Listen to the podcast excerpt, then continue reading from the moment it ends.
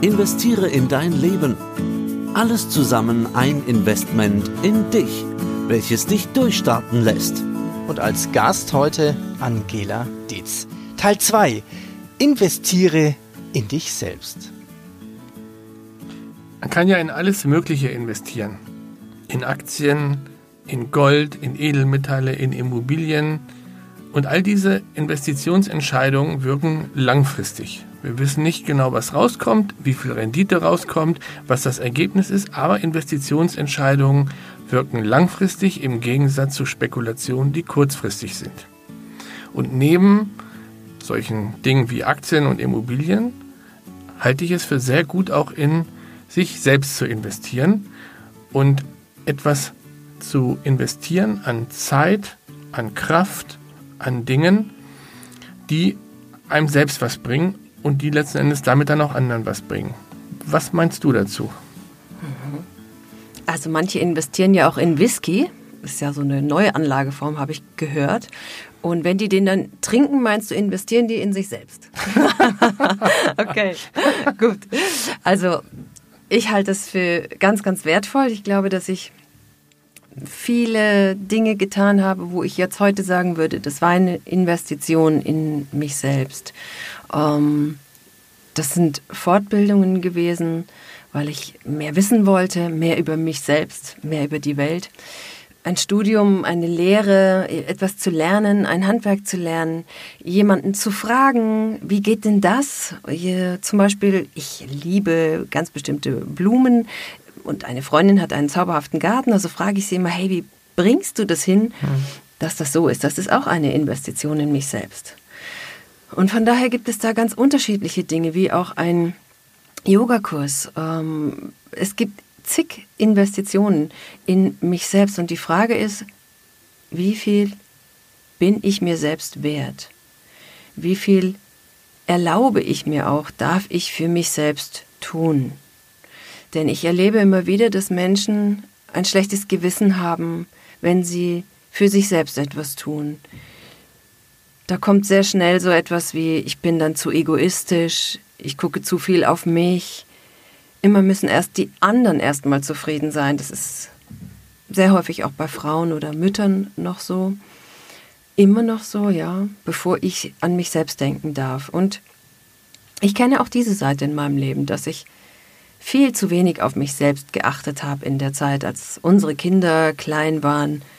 Ich habe drei Kinder und äh, ja, Hausbau war, ein Ehrenamt und, und, und. Ganz viele mhm. Tätigkeiten, wo ich mich selbst vernachlässigt habe in bestimmten Bereichen. Nicht in den Fortbildungsbereichen, aber zum Beispiel, ja, was meinen Körper anging, hätte ich, glaube ich, mehr auf mich achten dürfen. Oder ich hätte mir mehr Auszeiten gönnen dürfen. Das habe ich nicht getan. Und das wäre auch eine Investition in mich selbst.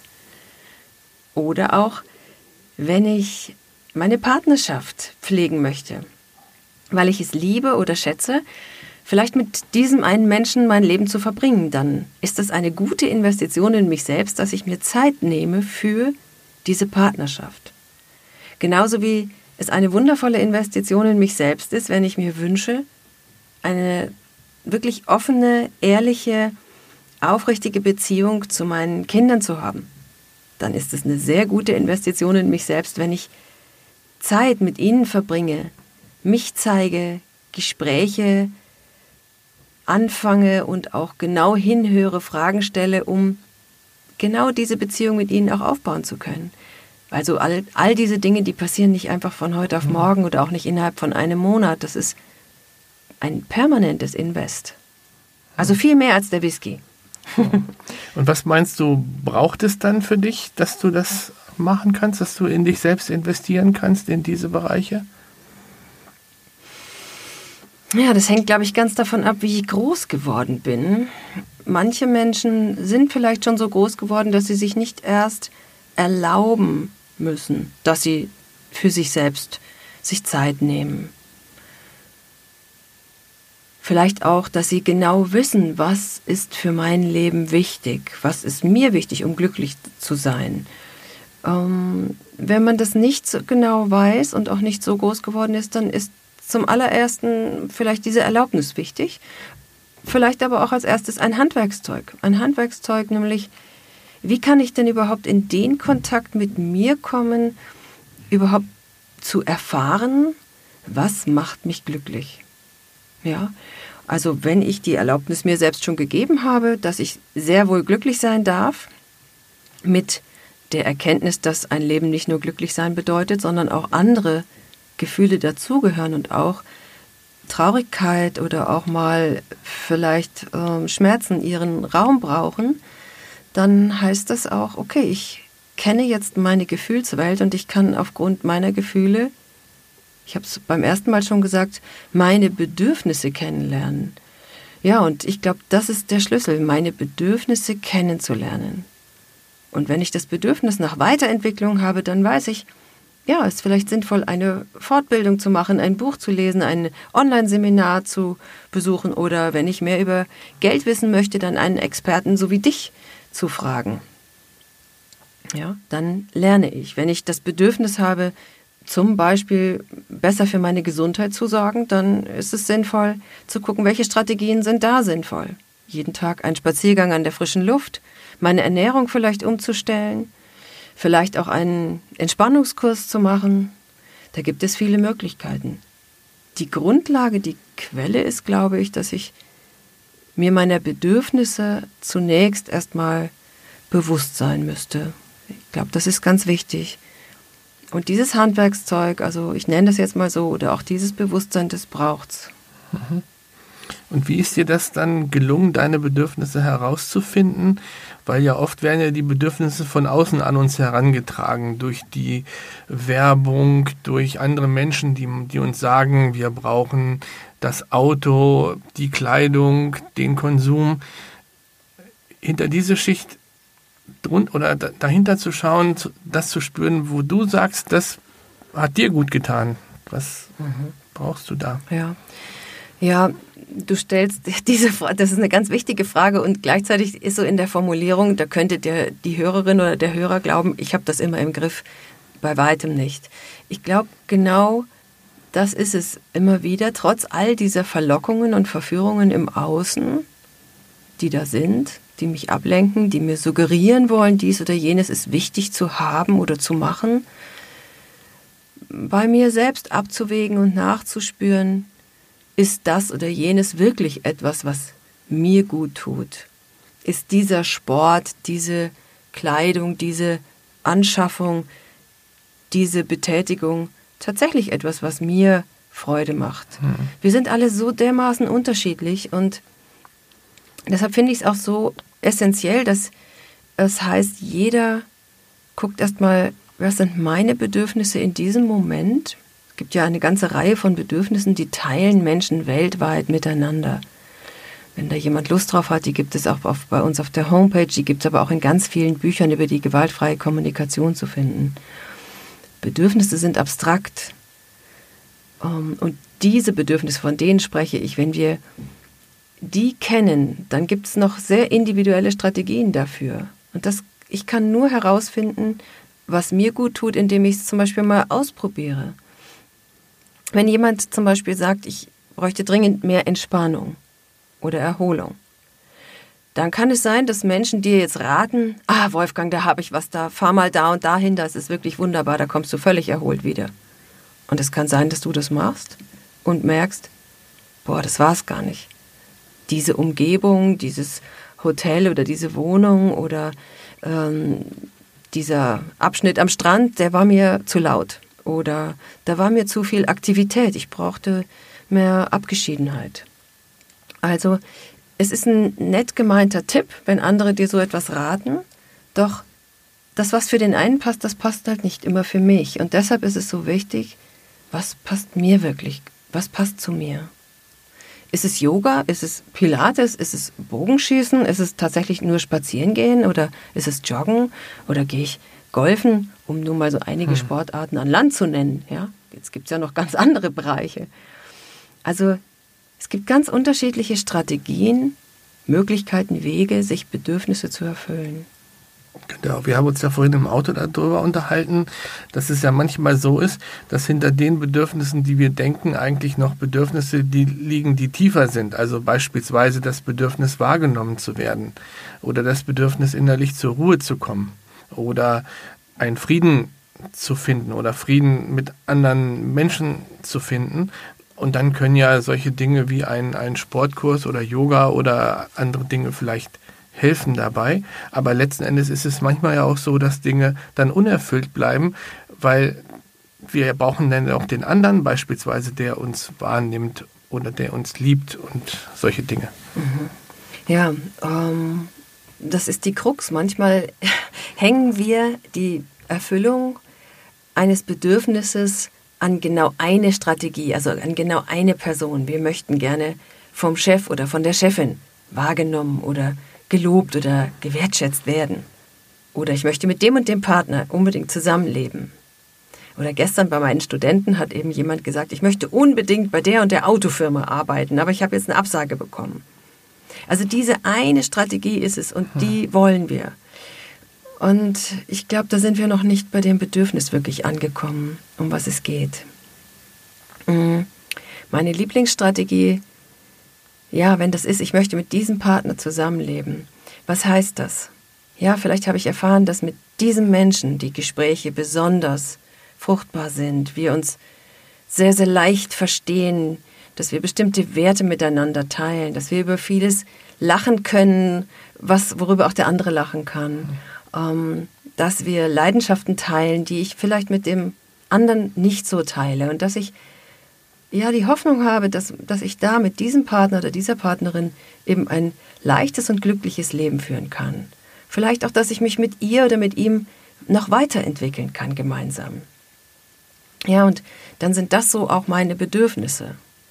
Also, und dann wäre es gut, mit der Partnerin, wo ich bin, oder mit dem Partner, mit dem ich gerade zusammenlebe, mal vielleicht so ein Check-up zu machen. Sag mal, was möchtest du im Grunde für die nächsten, sag mal, zehn Jahre? Was möchtest du erleben in deinem Leben? Wie lebendig magst du es? Was sind deine Werte? Was sind deine Vorstellungen davon? Dass man das mal übereinander legt und abcheckt und vielleicht kann man auch dort wieder etwas finden, um das Ganze zu beleben. Ja, oder eben, vielleicht ist es nicht diese Autofirma, bei der ich arbeiten wollte, sondern ich habe mit dieser Marke, mit dieser Automarke etwas verknüpft aus meiner Kindheit, so war es gestern bei dem Studenten, äh, wie Geborgenheit. Oder ein einfaches Leben, da war ich noch Kind, als mein Vater diese Automarke fuhr und ich habe mich damals so wohl gefühlt und ich hätte gerne eben dieses Gesamtpaket. Ja, also unsere Lieblingsstrategien sind manchmal nicht möglich. Ja, und dann brauche ich andere Wege und da heißt es kreativ sein, meine Bedürfnisse dennoch zu nähren. Ja, also wie kann ich wenn ich von meiner Partnerin, meinem Partner nicht so wahrgenommen werde, wie ich mir das wünsche, wo kann ich mir das dennoch holen? Wenn mein Chef mich, meine Chefin mich nicht lobt oder sieht oder bemerkt, was ich hier alles leiste, kann ich mir das auch eventuell woanders herholen, um meinen Tank danach ein bisschen aufzufüllen. Denn das Naturgesetz heißt, je mehr ich etwas möchte, desto weniger wird es davon geben, das Prinzip heißt loslassen, das hast du beim ersten Podcast von uns auch schon mal gesagt. Und das ist oft so schwierig. Wir, wir verstehen das nicht. Wieso sollen wir etwas loslassen, was wir denn so gerne hätten? Genau. Also das kann ich bestätigen. Man darf loslassen. Und ähm, Richard Rohr hat mal in einem Buch gesagt, da heißt der Titel, wer loslässt, wird gehalten. Und dieses Loslassen immer wieder in einzelnen Entscheidungen zu machen und nicht zu wissen, ob der andere Mensch oder die Situation oder das dann wiederkommt, das weißt du dann halt nicht. Und das Schöne ist, wenn dann wie in Puzzleteilen dieser Mensch dann immer wieder zurückkommt und es dir immer wieder geschenkt wird und du lässt es dann wieder los und dann merkst du, okay, es lässt dich aber jetzt nicht los, sondern dann wirst du auf einmal gehalten und getragen, gerade in schwierigen Momenten und in schwierigen Situationen. Und was ich ganz wichtig finde, ist, immer auch mal wieder einen anderen Blickwinkel einzunehmen, also eine Situation auch in einem anderen Kontext zu beobachten. Mhm. Ja, weil wenn ich das kann, dann kann ich auch mit anderen empathisch sein. Wir sind alle sehr unterschiedlich. Wir haben auch unterschiedliche Vorstellungen, Wahrnehmungen und es gibt so viele unterschiedliche Möglichkeiten zu leben und auch verschiedenste Kontexte. Und je mehr ich in mir ruhe, desto leichter fällt es mir, ja, ich sag mal, toleranter zu sein. Andersartigkeit, anderen Meinungen gegenüber, auch wie, an, wie anders äh, Menschen ticken. Und von daher ist auch dieser Invest in mich selbst etwas, was mir ganz viel Erdung gibt, ganz viel Ruhe. Wenn ich in mich selbst investiere, je mehr ich bei mir selbst wohne, das hört sich vielleicht merkwürdig an, desto offener werde ich für das, was da draußen passiert, für diese Vielfalt. Desto neugieriger kann ich sein, weil ich muss gar nicht mehr so kämpfen, dass ich bei mir selber bleibe. Ich muss nicht mehr mich durchsetzen, Recht haben, mich rechtfertigen. Das, das braucht unendlich viel Kraft und so viele Menschen tun das als allererstes Mal, wenn man etwas sagt. Oder wenn man sie sogar vielleicht angreift, das passiert ja auch öfter, ihnen einen Vorwurf macht. Dann verwenden zunächst Menschen, die noch nicht so viel mit sich gearbeitet haben, erstmal Energie darauf, sich zu verteidigen, sich zu rechtfertigen oder dem anderen sogar vielleicht einen Angriff hinzufahren. Anstatt dass sie diese Vielfalt, von der du gerade gesprochen hast, mal neugierig betrachten und vielleicht auch dankbar sind, oh, interessant, so kann das auch sein. Und hinhören mit dem, mit dem Ohr, ah, was könnte bei dem anderen Menschen da für eine Erfahrung dahinter stecken, welche Lebenserfahrung hat er oder sie gemacht, welche Bedürfnisse könnte dieser Mensch haben. Also das, da kann so viel dahinter sein, das kann ich aber erst alles so wahrnehmen, je mehr ich in mir selbst bin und auch in mich investiert habe, in den inneren Frieden, dass ich mich gut kenne. Genau. Nun ist es mir so gegangen, dass ich gemerkt habe, wenn ich jetzt nur auf mich schaue, dann ist da nicht immer nur Frieden und nicht immer nur gute Sachen drin. Und mir hat es halt sehr geholfen, auch den ähm, Glauben mit Gott zu erleben beziehungsweise erleben zu dürfen, dass Gott eben diesen Frieden in mein Leben gebracht hat, beziehungsweise ich gemerkt habe, ich bin jetzt nicht nur der Mittelpunkt, sondern da gibt es jemanden anders, der für mein Leben gestorben ist, zumindest nehme ich das für mich so an und weiß, dass mich das trägt und dass mir dieser Glaube hilft und dass mir dieser Glaube aber auch etwas ist, was ich an andere weitergeben darf, ohne ihn anderen jetzt aufs Auge zu drücken oder sie damit zu überfordern. Und in dem Moment, wo ich mich in der Beziehung mit Gott weiß, weiß ich auch, dass ich in Beziehung mit anderen sein kann. Zumindest ist es für mich so. Hm. Ja, das ist wunderschön, was du da gefunden hast, ja. Und ich glaube, das ist eine große Sehnsucht von uns Menschen, eine gewisse Sicherheit zu haben im Leben. Ich glaube, wir sind so im Außen und wir sind oft unruhig, weil wir nach Sicherheit suchen. Und du hast eine Person, nämlich Gott, gefunden oder wie auch immer man das nennt. Da gibt es so viele andere Ansätze von anderen Menschen und das möchte ich auch alles respektieren, wenn wir etwas finden, wo wir darauf vertrauen, wo wir sagen, ja, das ist äh, so etwas Verlässliches in meinem Leben, dann schenke ich das, dann habe ich eine vielleicht größere Ruhe in mir. Und das ist ein Riesengeschenk. Das finde ich auch wunderbar, wenn du dazu stehst und sagst, da habe ich das gefunden. Und mir fällt es leichter, damit durchs Leben zu gehen. Ja. Das ist vielleicht jetzt auch zum Ende dieses Podcasts etwas, was, was wir den, den Hörerinnen und Hörern so mitgeben. Ja, wem vertraust du? Da, wo du vertraust, da kannst du ganz viel Sicherheit auch in dein Leben holen, ja. Selbst wenn du dann enttäuscht wirst, ist in dir eine große Kraft, wenn du vertrauen kannst. Ja? Vertrauen zu schenken ist eine ganz große Kraft. Wenn ich das selbst nicht kann, dann wird mir auch niemand anderes vertrauen. Also wem vertraue ich? Das ist auch ein großes Invest. Hier an einen Glauben zum Beispiel, an was glaube ich, an welchen, welchen Freunden vertraue ich, vielleicht auch welcher größeren Macht vertraue ich, an was mhm. glaube ich. Das heißt in dem einen Lied von Martin Luther, ein feste Burg ist unser Gott. Und mir gefällt dieses Bild von der Burg, weil die Burg ist halt was Stabiles, was Festes und nicht wie Treibsand, was morgen vielleicht weg sein könnte oder was dann eben wegspült oder ich fange an, darunter zu schwimmen. Eine feste Burg ist unser Gott und das hilft mir, auch diese Investmententscheidung in mein Leben zu treffen. Hm, schön. Ja, und für jemand anderen ist es vielleicht die Natur draußen und die gehen raus und gucken sich Pflanzen an oder die Luft oder was auch immer. Und das ist wunderbar, ja. ja. Und diese Hilfe. Du kennst dich da eben schon sehr gut, was dir hilft. Und das ist wunderbar. Schönes Invest. und dafür hast du auch viel investiert. Der, das kommt nicht einfach so, das kommt nicht so vom Himmel. Das finde ich wichtig zu sagen.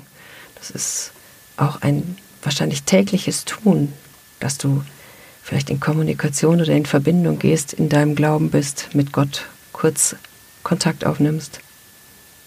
Ja, das möchte alles gepflegt sein. Das ist alles Investition in einen selbst. Genau, und vielleicht kommen manchmal bestimmte Gedanken oder Lieder oder Gedichte, die wir formulieren, die sind dann nicht nur in zehn Minuten geschrieben, auch wenn sie in zehn Minuten geschrieben sind, sondern sie sind das Ergebnis von 40 oder 50 Jahren Lebenserfahrung. Genau, ja. Da gibt es ja diesen netten Witz, den erzähle ich jetzt zum Abschluss. Da kommt ein Handwerker zu jemandem und der hat schon alles Mögliche versucht, dieses Teil da zu reparieren, aber er hat es alleine nicht hinbekommen. Der Handwerker kommt, der hat einen, guckt sich's an, den Handwerksschlüssel. Das ganze Ding ist in zwei Minuten, ist das äh, repariert. Der fährt wieder, der bekommt eine Fetzenrechnung und beschwert sich dann, sagen Sie mal, das kann doch wohl nicht wahr sein, für zwei Minuten. Und dann sagt er, ja, zwei Minuten war ich jetzt bei Ihnen vor Ort. Wissen Sie, wie lange ich gebraucht habe, um zu wissen, welche Schraube, welches Ding und so weiter? Das waren Jahre meines Lernens.